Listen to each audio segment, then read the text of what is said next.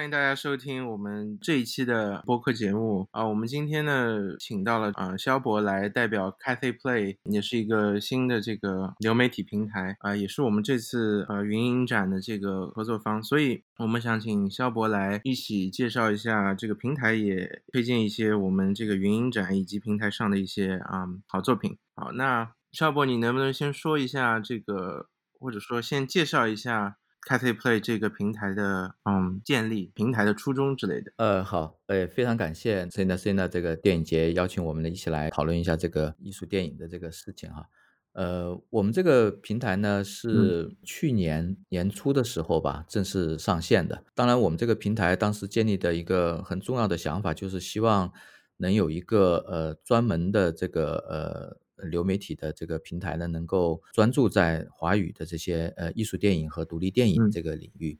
因为呢，很多这些艺术电影和独立电影呢，它可能因为各种原因吧，它没有办法呃在这个一些中国大陆的流媒体平台上上线，然后呢，海外的一些流媒体平台呢，对华语片的关注度呢又不是很够，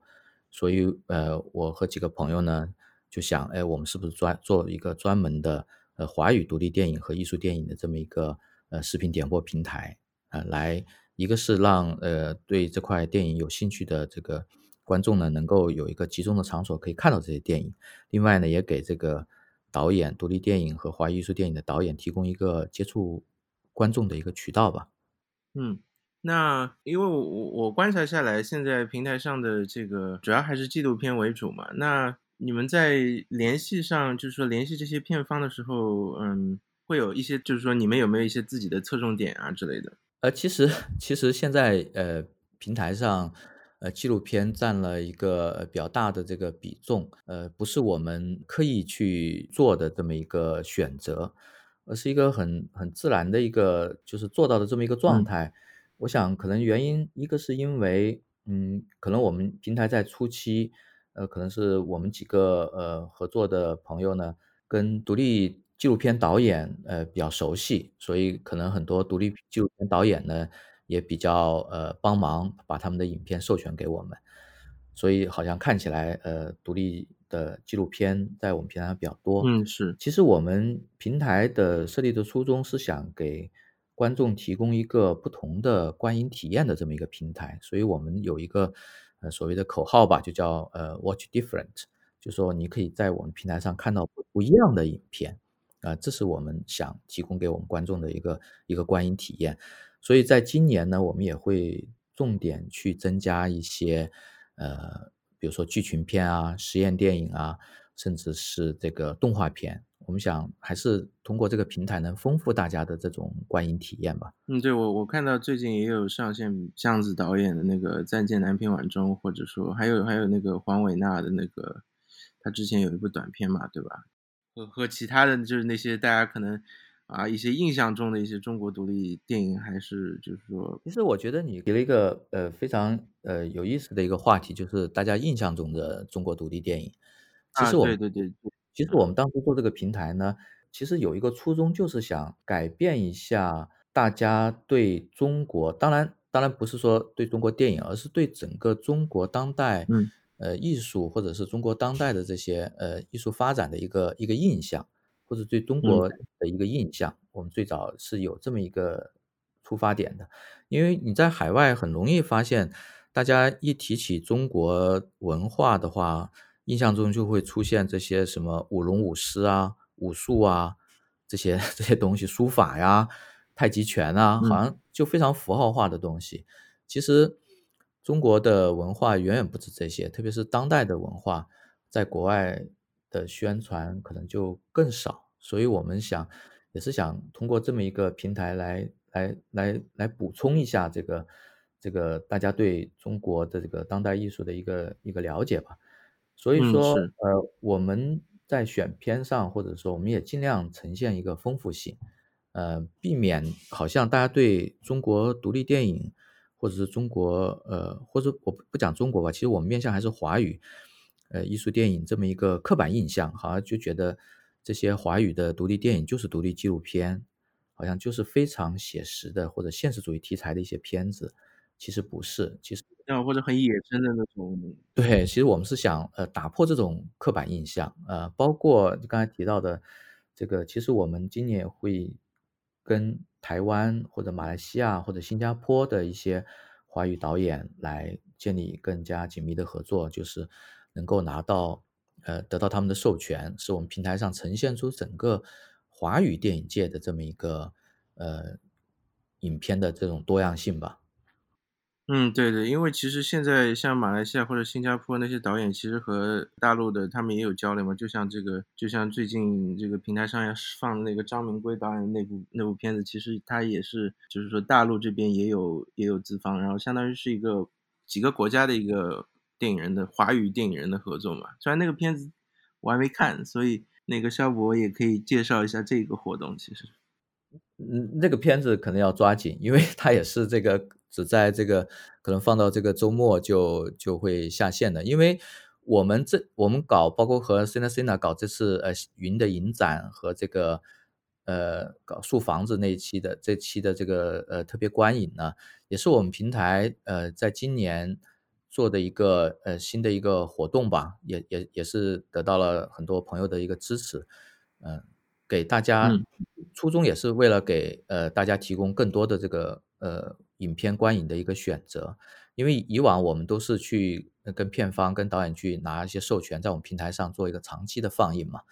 那么这样其实还是有一些呃限制，比如说一些新片呢，他们可能在线上的发行就会比较晚，至少要等到一年一年以后吧。他们要先做一些电影节的活动啊，这些。嗯，对。所以说，我们也希望通过活动呢，能够做这些特别的展映的活动，能给。这个我们平台的这个观众呢，能够提供看到很多新片的这么一个机会，这也是我们呃今年而且会持续做下去的一个事情啊。好，那那这边那接下来就由我这边来，嗯，稍微说一下我们这次和 Cathay Play 合作的一个云影展吧。我可以先从一个大致的一个片单上说，稍微介绍一下，因为有一些片子已经在从这个五月十八号开始已经上线了，其中。包括两部剧情片和四部纪录片。剧情片可能大家都比较熟悉，就比方说，呃，是这个《送我上青云》和呃《米花之味》这两部都国内已经上映过了。但其实这两部影片，当然《送我上青云》是在海外是有一个发行商的，就是在北美。但啊，像《米花之味》其实是没有，所以《米花之味》在海外的话，除了啊电影节有放映过之外，其实得到放映的机会就没有那么多。所以我们是。嗯，也想通过这个啊，这次云影展呢，就是重新再推一下这个片子。那这个嗯，纪录片的话，我们从我个人来看，其实还我个人还挺满意啊。我可以嗯，稍微讲讲为什么我会发现这些片子啊。比方说有一部是啊，晋江的上阿甲，然后这部片子其实我是当时是啊，导统他们在上海做放映的时候有做过放映，然后那天是我是反正站着看完这部片子，因为那天人还挺多的。影片给我留下了挺深的印象的，因为他在这个山里面有一个两兄弟，就是父母也都不管他们，他们就有种这个野蛮生长的感觉。然后这部片子，嗯，台湾的那个纪录片少年展有放映过，所以这次我们选进来也是因为这部片子，我在我看来是非常值得啊大家一看。如果对于这个中国这个儿童，当然这个不一定不是说是留守儿童，但就是说整个儿童或者是一个啊一个嗯一个这个贫困地区的一个儿童的一个生存的状况吧。然后还有两部，一部是这个上海酷儿，这部片子是当时在上海。和北京的这个酷儿电影节也都有放映，然后它其实是一部就是比较直接的，嗯，更加接近于那种，就是说它因为有非常多的和学者啊、不同的社团的负责人也好，这种活动家他们的这些啊访谈啊，呃，来来讲述整一个上海，因为因为我自己是上海人，所以我我我对于上海这一方面的内容，其实作为我上海人，我自己都没有那么了解，所以所以上海酷儿相当于是。我都不知道的一面给给记录下来了。我我觉得你刚才提了一点啊，是我我我觉得挺挺有意思的，就是你提到这个上海酷河记录了你都不知道的上海的一面。你这次选的纪录片，其实这几部我都很喜欢。它就是其实包括你刚才你提到的那部呃红毛皇帝啊那部，它其实你我们在平常是看到的就是快手这个前台的东西嘛，它展示了很多可能。你后台不知道的东西。我觉得这几部纪录片的很大的价值，它可能它就是在这种地方，它提供了你你你所看不到的一个一个角度去观察这个所谓的一些社会的一些方面吧，或者是一些所谓的热点的方面，是是是非常好好的一个。虽然这几部片子你刚才介绍的，它跨度都非常大，就是说选题都不太一样，但我我觉得你刚才讲的那一点，可能它它它内部确实有一个告诉你这个硬币的另外一面吧。当然，整整个其实很多纪录片，特别像中国独立纪录片，就是说很多其实都在都是想拍这么一部分人，就是说因为也不是说，啊，因为有有纪录片拍。这样的话题其实就是因为，其实中国就是有那么多这样被忽视、忽忽略掉，或者说被，嗯，大家平时主流可能即便现在通过快手看到了，但就是说，可能也是以一种娱乐啊，或者说一种，嗯，就是说一种不是去理解的一种啊这种感觉去去看到这些人，所以就是我觉得说，就是说从这个角度来讲，就是说去关注这些。啊，被忽视的人群，我觉得这几部，当然他们的嗯拍摄手法啊，或者说一些理念上是不一样，但他们的确关注的这个人群是是一样。他们在说一些我们可能平时会忽略掉的啊一些故事。其实，其实我不知道那个，就就是你你这边这这次选的这些片子哈，其实我当时乍一看呢，我觉得哎，好像之间是就是它它的这个面都很宽嘛。我我当时也在想有没有一个主题。其实你刚才那么一聊呢，我自己倒觉得，你看，包括你选的那个呃故事片《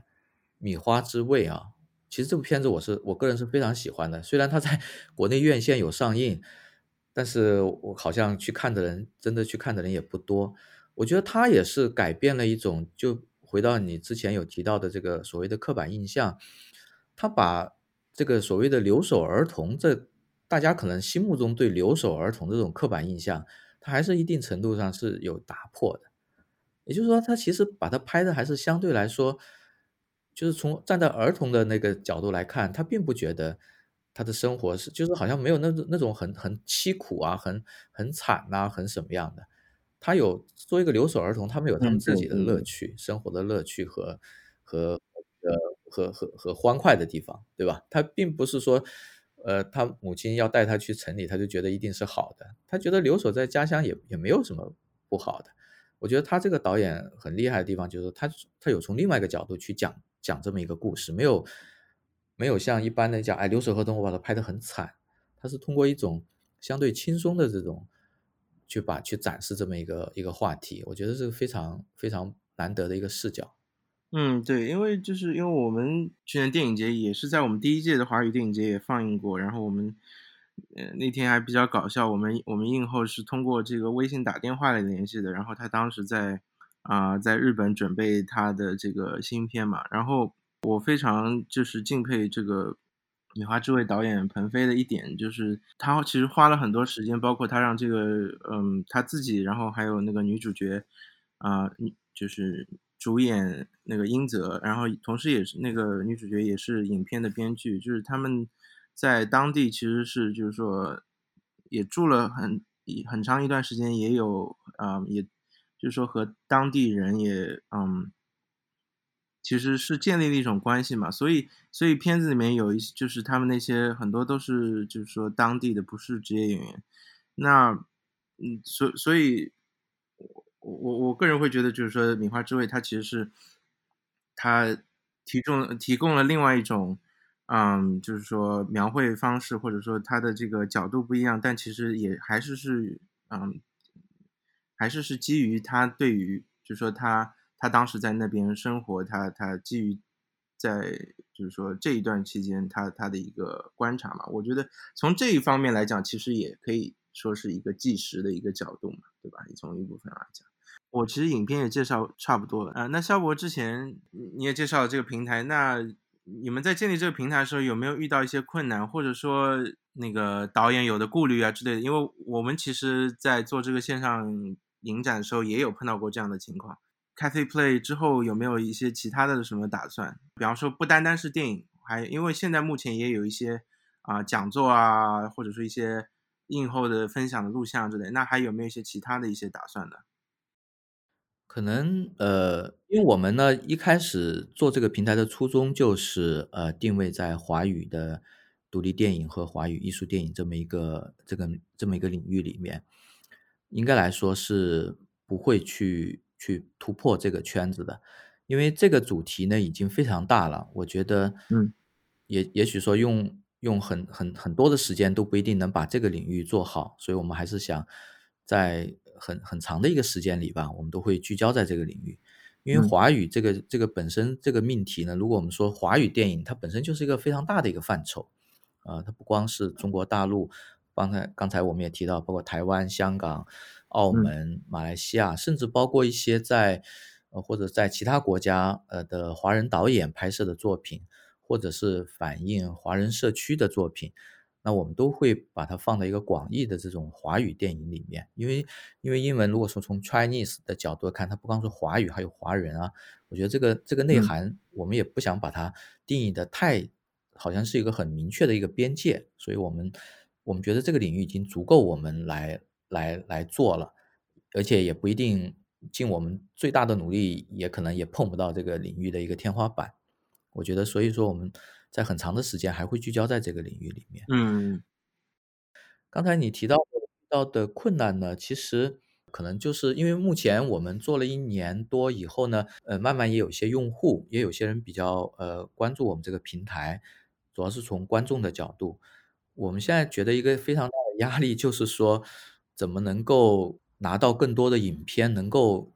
满足我们这些呃用户的这么一个观影的需求。因为经常也有用户给我们后台留言，他希望看到什么片子，我们能不能去呃拿到授权，对吧？我们也都会很很努力的去做。对，因为我们电影节其实也经常收到这个影迷的一些问题嘛，或者说有留言给我们说，哎，这部影片哪里可以看到，或者说某某某某影片，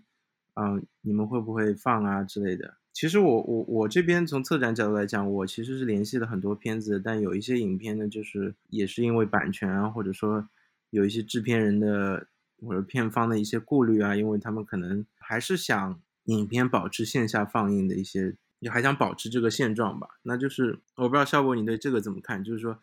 啊，我们现在都转线上了，其实我我很我非常尊重这个想法，我非常尊重这个。想法虽然说我们是做一个线上的平台，但其实我觉得从我自己的内心来讲的话呢，其实我觉得做一个线上平台是不得已的一个行为。如果说我们在线下有非常呃通畅的渠道，能让这些华语独立电影、华语艺术电影的爱好者能够看到他们在线下能看到这些影片，我说的线下不是说大家在咖啡馆呐，或者是找一个什么空间。对对。而而是说，我说的线下是指电影院，是指电影院啊。我就我的线下是指电影院的话，那其实我觉得我们这个平台完全没有存在的必要。我们这个平台存在的必要的，就是它的生存的唯一的理由，就是因为大家在线下这样的机会实在是太少，或者说对某些影片来说，这样的线下的机会是没有的。这才是其实我们将来，其实我我的理想并不是说我们这平台做的多大，而是说。我的理想是以后我们这平台可能是不需要的，然后大家想看呃华语的独立电影和艺术电影，就像你现在想看这个漫威的这个大片一样，你你随时是可以在电影院里看到的，或者说你在是 Netflix 啊这种非常呃大众化的这个流媒体平台上或者 BAT 的平台上，你都是可以看到的。如果那样的话，我觉得其实是我非常乐意看到的一个一一个事情，呃，而不是说。呃，大家都来我线上看，嗯，我们这个平台，所以说呢，我们也在考虑，我们现在正在跟一些呃华语片的呃国际发行商在谈一些合作，也就是说，我们希望吧，能够在这也是我们先在这立一个所谓的立一个 flag 哈，就说我们这样的话，我们说出来，我们下半年就一定要去做到的一个事情，就是说。我们想跟一些呃华语独立电影和艺术电影的这种发行商来合作，嗯，呃，给我们的会员呢以后可以推出一些呃呃活动，也就是说，如果你是我们平台的会员，我们可能会送一些呃你所在国家的呃线下的这种电影票给你。啊啊啊！我们还是鼓励你去线下看，鼓励你去嗯线下看电影。呃，当然我们会送的呃这个电影的兑换券都是呃我们觉得是华语艺术电影或华语独立电影这个范畴的。我想，如果是那些商业大片，也用不着我们来送这个票。你你你你有大把的渠道会去知道这部电影和去看这部电影，所以这是我们下半年想做的一个活动，就是说我们还是希望大家多去电影院支持这个华语的独立电影和艺术电影。你像《米花之味》，我们刚才提到的这部电影的话，是我觉得是非常近年来华语片里面非常好的一部电影。可能，但实际上它在国内的票房是非常的惨淡的。我是希望说能够有更多的呃爱好这个华语电独立电影的观众能够去电影院看。说到这里呢，就是我还有另外一个一个想法吧，就是说我也不知道是为什么原因，可能是因为长期大家缺乏在电影院里去看这个华语独立电影和华语艺术电影这么一个渠道，所以好像大家有一个呃默认的一个一个想法，就是说，哎，我看这些华语的独立电影和艺术电影就是要免费看，啊对也没有一个收费的渠道嘛，所以说大家好像默认形成这么一个想法，总觉得哎这片子我要免费看，所以我们这个平台呢，可能也有些人会说，哎，你们定价其实很贵，看一部电影可能比我看一个大片的价格还要贵，和我们包月的价格基本和网飞的价格是一样的。嗯，对，就是其实。其实我们就想转变一种观念，其实越是稀有的东西越是珍贵的，因为嗯这些片嗯子少，所以它其实应该是应该是更更有价值的一些东西。你就是对，就是说，嗯，其实大家有这么一个误解吧，其实也是因为就是就是没有一个正式的一个渠道，然后国内凡是碰到这些放映，全部都是我们刚刚提到在咖啡馆里啊，或者这些其实，嗯，理论上你说放映是不收钱，那可能什么咖啡馆收一杯饮料的钱，对吧？那就是说大家可能已经习惯了说啊，我们看这种东西就是就是以以一个免费的形式。呃，你好像呃，就说你看电影是不要钱的，喝杯呃咖啡你可以赞助一下哈。其实我我觉得最好，其实如果我觉得其实国内各种城市呃很多城市都有人办这些活动。其实我的建议是说，你应该是看电影要钱，然后送你一杯咖啡。对，但其实这其实是有一个有一个涉及到一个，嗯，这还是一个国内管理的问题，就是说你如果说我放映收钱的话，他们其实就是会有麻烦，对，就是会碰到这样的问题，就是你说如果说是以放映来收钱的话，别人会说你这个东西没有龙标或者怎么怎么样，就是不能放，嗯，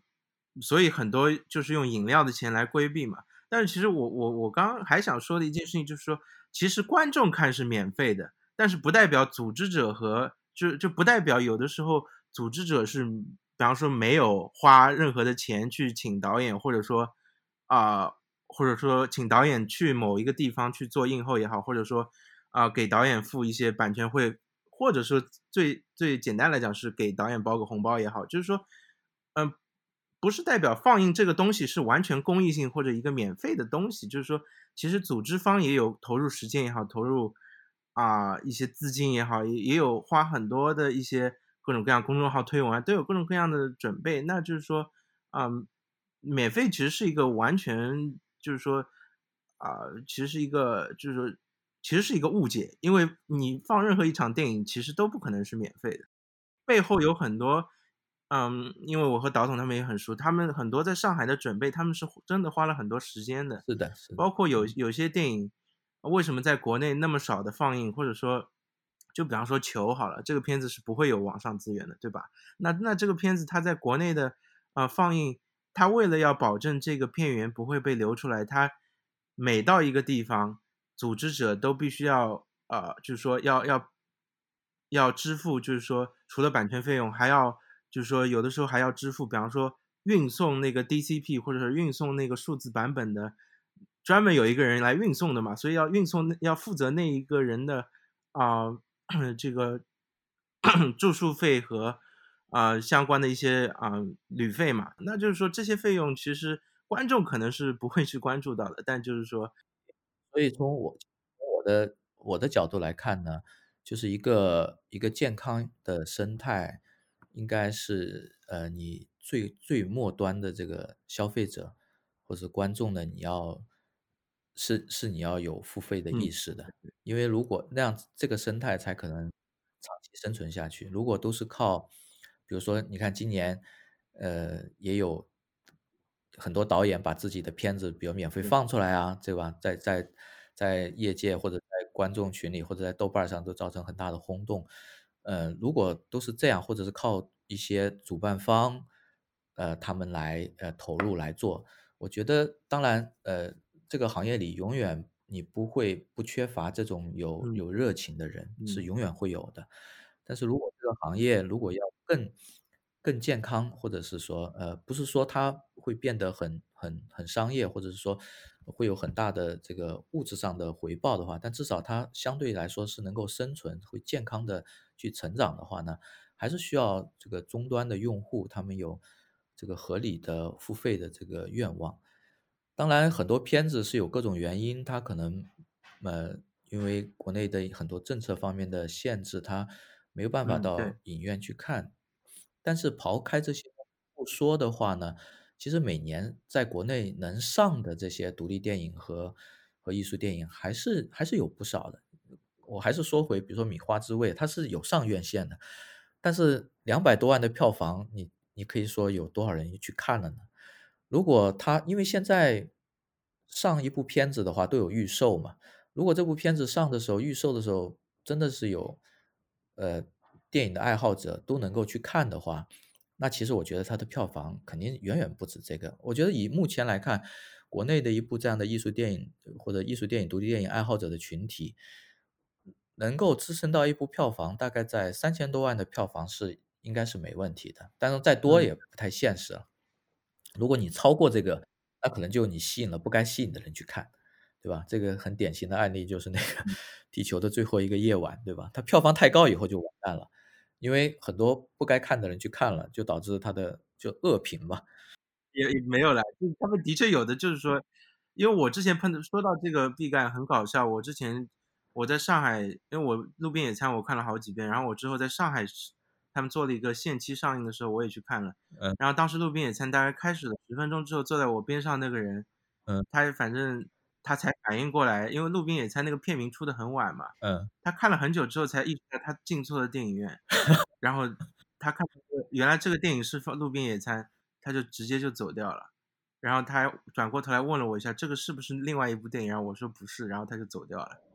对，其实我我其实我我的一直观点，可能我这个有点政治不正确，我觉得这些独立电影和艺术电影，它还是有观影门槛的。就是说，就像一些所谓的商业片、类型片，你坐进去都可以看，呃，哪怕你这个你晚了，因为我这次一月份我在国内我去看，我带我父母去看那个误杀嘛，走错了电影院，其实我们晚进去了二十多分钟，但丝毫不影响我们看整部电影啊，呃，看的基本。啊，真的真的是路杀就是不影响丝。毫不影响，但是你很难想象，比如说你看《米花之味》或看什么，呃，或者说你刚才举的例子《路边野餐》，呃，也也许也不影响，因为你看你晚了二十多分钟，你刚好看到片名，或者你看那个，或者你看那个，呃，我有一次在那个平遥电影节看那个，呃，杨一书导演那个《之子于归》，对吧？看了一半才出片名，啊，你可能看一半进去发现，哎，可能发现，哎呦，是不是这个看演晚了，根本就没没没错过任何镜头。所以我我觉得它还是有我还是有一些观影门槛，或者说，当然，如果是你拍的非常好的一些电影呢，我觉得这可能有个层次的区别哈。你可能再到一个大师级的水平，你可能又没有观影门槛了，你可能又呈现出来的是你不同的人，你都可以在这里面找到你自己的这个理解，嗯，这部电影的理解。也就是说，它的门槛已经，它所谓的门槛是暗设的，你可能不同的人看到不同的东西，那就是大师级的作品。对，或者他给每个都就是他的门槛很多，就是说大家就是看到不一样的东西嘛。对对对，对，但是我觉得这个要求有点高了，你可能，呃，一百部电影，呃不说一百部吧，你可能一千部里面可能也也就那么几部，但是大部分的可能它就是，呃，因为这种艺术电影或者独立电影的作者性，他可能就就不同的作者他有不同的选择，可能我刚才那么说也也不一定是合适的一个一个一个方式，就是说是所谓的那种给不同的人不同的观感，就是大师级的哈，就也也不否认说你有门槛的也是大师级的作品啊，我也不搞绝对这么去讲，这因为他有你你有不同的艺术家，他就有不同的风格啊，有些人，你像包括最近那个蔡明亮说的对吧？你你你你看不懂是正常的呀，甚至蔡明亮我看他有个访谈，你睡着了，他认为是很好的呀，他并不他并不觉得你看他电影睡着是一个问题，对吧？我觉得这是他的一种。一一种值得尊重的一种想法，对，而且蔡明亮他特别啊严格的，就是他不希望，就是他的影片，就是还是最好不要在在线上看，他还是他还是希望你们去影院看，就即便在影院里睡着，也要也也要在影院里睡着。对，其实我是觉得线上这个对电影是会有是会有很严重的，我个人可能也是原教旨主义者吧，我觉得其实是会有限是会有损害的。虽然我自己在做一个线上的平台，但其实我很，我其实是很讨厌在线上看电影的。所以你看，我们这个平台，我们其实没有手机，没有专门做手机的客户端。嗯，其实我们为什么不做？其实做做一个客户端不是很困难的事情，因为我们已经做了一个平台嘛，我们只要包装一个客户端出来了。其实我们是有一些，我们还是希望你在电脑上看，它是一个观影的一个体验的问题。我说体验不是技术上的体验，这屏幕的大小，而是说你一个心态的体验。嗯，因为手机给人的体验就是，就是一个碎片化的一个很仓促的、很很随时随地的这么一种观影的体验。你适合刷刷抖音、刷刷快手，我不觉得，我不觉得它是一个适合看看一个独立电影或者艺术电影的一个平台。嗯，因为我觉得，当打开电脑去看一个东西的时候，你是有所准备的，你是会觉得这是一件，呃。不说沐浴更衣吧，你会把它当成一个很正式的活动。哎，我打开电脑，我我在后面的两个小时里面，我要去投入这部电影。而手机不是，手机你可能随时会被哎掏出来看一些东。你你一个是你你你，它是很随意的一个观影的一个平台。二一个，你很容易被东西打断呢。你手机上看一个东西，你可能嘣那地方跳出个微信的提示，就说你不是一个沉浸式的一个体验。为什么很多人喜欢？他的影片在电影院里放，他是希望你沉浸进去，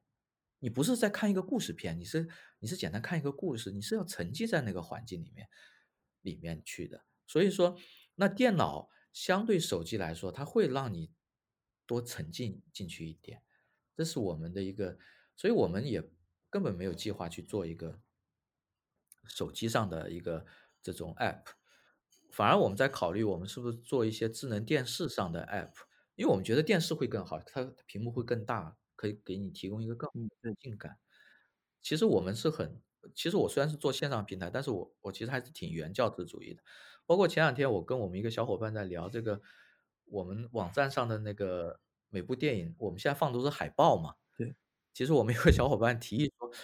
哎，人家线上平台现在都不放海报了，放的都是剧照，因为。你可能会发现放剧照呢，你整体的这个页面的风格会比较一致，因为每个电影的剧照你加上一个片名，它看上去就是会那个色调啊或者形式会一致嘛。因为每个电影的海报它是有自己风格的，对。如果你放每个海报，你会显得这个页面很花俏，就是花花哨哨的，就就相当于风格会会有点乱。但当时我们讨论了以后，我们觉得还是坚持放海报，因为我们觉得电影一个海报是它整个电影的一部分。它是有创作的，它是它是这个主创团队的一个，它是这个它已经是成为电影的一部分了。如果我们不把这个海报展示出来的话，那也许这个电影是不完整的。我们这个平台就是希望能给很多电影一个完整展示的机会。那我们，那我我觉得连海报都是啊，虽然有些独立电影它的海报可以可以说它没有海报，那我觉得没有海，没有也是它的一个。也说明了这部电影的一个特质啊！你像韩涛导演有有些有些电影，它就是一张一张一张黑底上面打上片名，对吧？那我也没有说跟韩涛去商量说，哎，你是不是做好一点啊？我觉得这就是他当时那个电影的一个创作的一个状态啊！我觉得是是，那就保持下来就好了。好，哎，那应该差不多了。那我们接下来进入本周推荐环节。肖博，那你那边有什么可以推荐给我们的听众吗？我还是推荐一部电影吧，因为我觉得刚才我们聊了太多华语独立电影、华语艺术电影的话题啊。最后推荐我就推荐一部国外的一部电影吧，是我其实是我昨天才看的，但我觉得非常震撼。它是去年的呃法国的一部片子《悲惨世界》。对我我是在上海电影节看的，我看过无数版本的《悲惨世界》，但是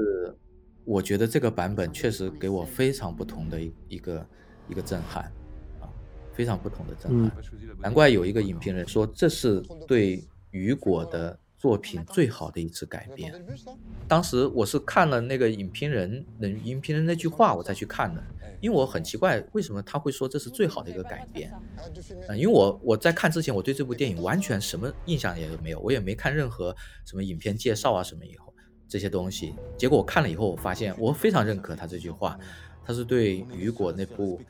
世界名著的一个最好的改编，嗯，因为它也不是说是一个文学的改编，它是一种嗯。一种社会环境，一些社会，你说阶级矛盾也好，种族矛盾也好，我觉得它其实里面都不好讲阶级矛盾。其实它和那个，比如说和寄生虫啊，和这个饥饿站台啊，那么很明显的去去讲阶级，讲这些都不一样。嗯，它就是一个很悲惨的世界，这里面可能都，它里面其实阶级都不突出了，就是一个悲惨的世界，就是也许。真的，你你就过去了一百年，过去了一百年，可能我我我不是很，我不是一个呃特别的这个文学的爱好者，我不知道那《悲惨世界》是不是已经写了一百年了，但我觉得至少有一百年。过去了一百年，你看社会还是一个悲惨的世界，我觉得，哎，太真的真的就是这个世界会更好吗？Je pars du principe que mon film est vraiment inspiré de faits réels. À travers ce film, je raconte mon histoire, mon parcours, mais pas que. 好，那我来我来讲一下。昨天晚上其实看了一部非常好的作品，但是这个片子可能在最近还没有资源。但我可以先说一下，我不知道肖博昨天晚上有没有看，就是那个情诗。对情诗，因为王小正导演另外一部已经在 Cathay Play 上线了。你昨天也在？对，我昨天在 YouTube 上看了情诗啊，就是我其实有那个。一百十四分钟的一个短的那个版本，因为是之前我我自己在准备我们线下影展的时候有有去要这个样片了，但就是我是我还是蛮想看这这个加长版的这或者导演剪辑版，所以我昨天晚上又看了一下，我觉得还蛮独特的，就是嗯，而且超级喜欢，你超级喜欢，嗯，我觉得有机会这个片子还是适合在线下影展，就是说至少一定要在大荧幕看，因为就是它里面一些从表演来讲也好，从一些。因为它的拍摄手法其实非常简单，但是甚至到后来让我有种看洪尚秀的感觉，就是它会慢慢的变得，哎，都不对了，就是和我之前预想的，哎，怎么变成这样了？就是虽然拍的这么简单，对吧？然后而且人物其实也非常简单，就是导演和他自己的态度这么小的一个受感觉是受到局限的一个一个环境，或者说一个就是说能拍成这样，真的是非常不错的。我我我大家可以关注一下，然后真的有机会放映的时候，大家可以。就是说到时候一定要去看，对，这是我的本周推荐，差不多。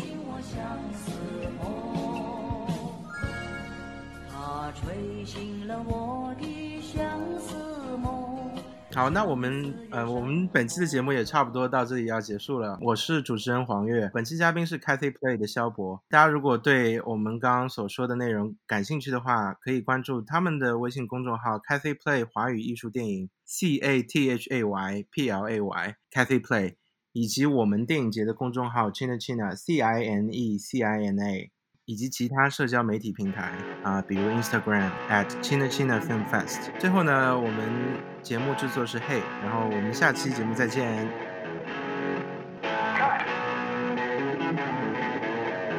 我再录一遍吧？要 Hey，Hey，大概让我再录，就像昨天那个什么清晰一样，再来一遍。